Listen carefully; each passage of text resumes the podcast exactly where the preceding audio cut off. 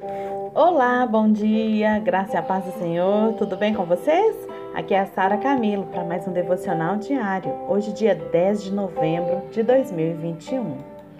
Dando continuidade ao livro A Isca de Satanás de John Bevere, vamos falar hoje como nascem os errantes espirituais. Vamos ver isso aí? Vamos ver o que significa esse errante espiritual?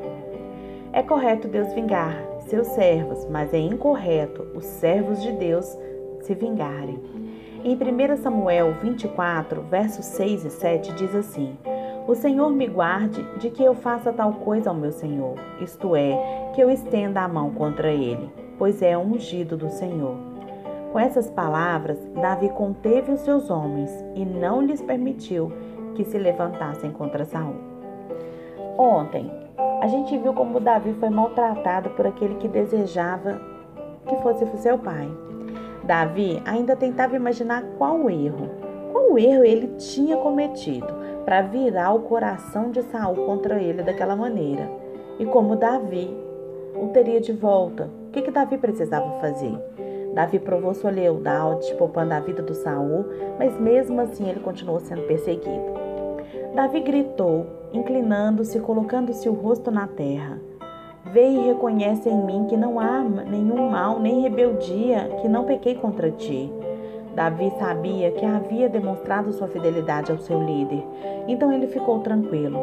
Depois ele soube de uma notícia que o deixou arrasado. Saul ainda pretendia matá-lo, mas Davi se recusou a levantar suas mãos contra aquele que tomava, que tramava tirar-lhe a vida, embora Deus houvesse colocado o exército inteiro para dormir e lhe dado um companheiro que implorava para matar Saul.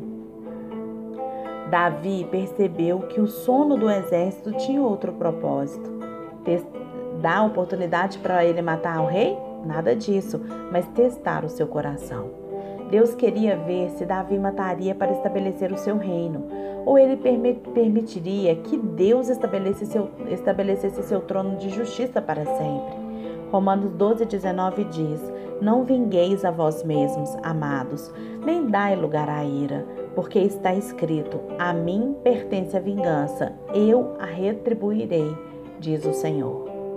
É correto Deus vingar os seus servos, é incorreto que os servos de Deus se vinguem.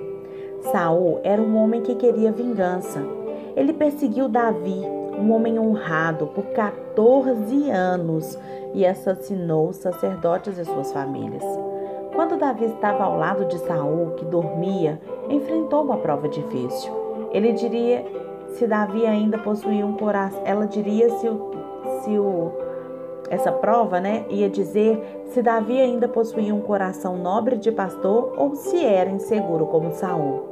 Será que permaneceria segundo o coração de Deus? Em princípio, é muito mais fácil resolver os problemas com as nossas próprias mãos em vez de descansarmos no Deus justo.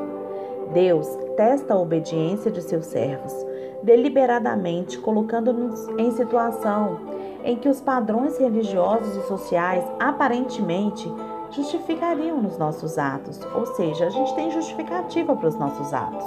Ele permite que os outros, principalmente os que estão mais próximos de nós, nos incentivem a reagir contra aquele inimigo. E nós podemos até achar que estamos sendo nobres e protetores se a gente se vingar. Mas Deus não é assim. A sabedoria do mundo é carnal, gente.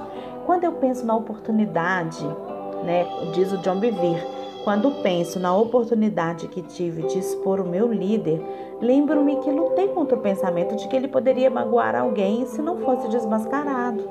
Eu pensava, estarei apenas relatando a verdade, se não fizer isso, nunca terá fim. Fui incentivado por outras pessoas a desmascará-lo. Hoje, porém, eu sei que Deus me deu essas informações por uma razão, para me testar.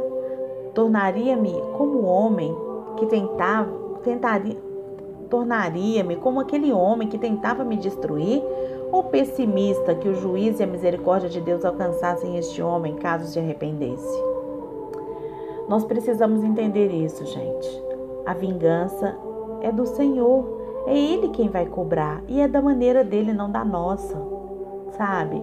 A gente viu aqui que Davi todas essas provas que Davi passou na vida não foi, sabe, é, é, Deus dando oportunidade para ele se vingar. Não. Nem Deus mostrando a sua fidelidade para ele se vingar. Não.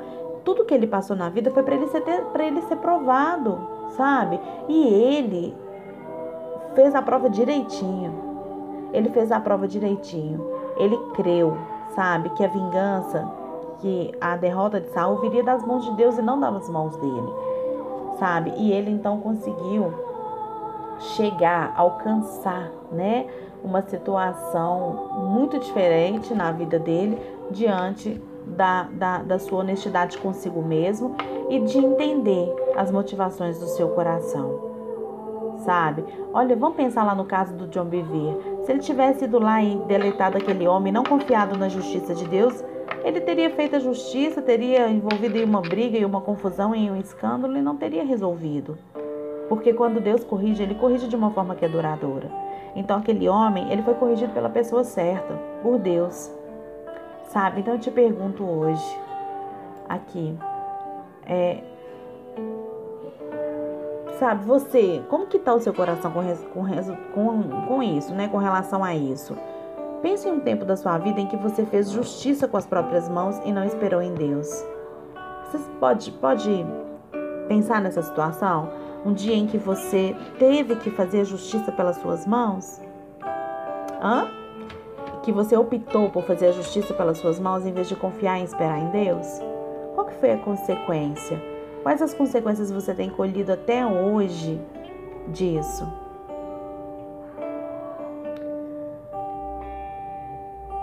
É, vamos fazer um teste aqui, vamos ver. Eu, eu vou te falar algumas perguntas e você vai pensar sim ou não, tá? Você costuma fugir da pressão refinadora de Deus? Sim ou não? Você costuma fugir da pressão refinadora de Deus? 2. Você costuma reclamar quando está sob pressão? Sim ou não? Você costuma justificar o seu pecado, o seu erro e condenar o erro dos outros? Sim ou não? Você espera que os seus líderes espirituais sejam perfeitos ao passo que você não é?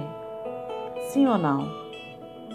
Você está disposto a ouvir a Deus e a esperar pela sua direção? Sim ou não? Eu quero te convidar para ler Isaías 55, 12. Pega a sua Bíblia e procura esse texto. Isaías 55, 12. Você está disposto a sair em paz com o outro?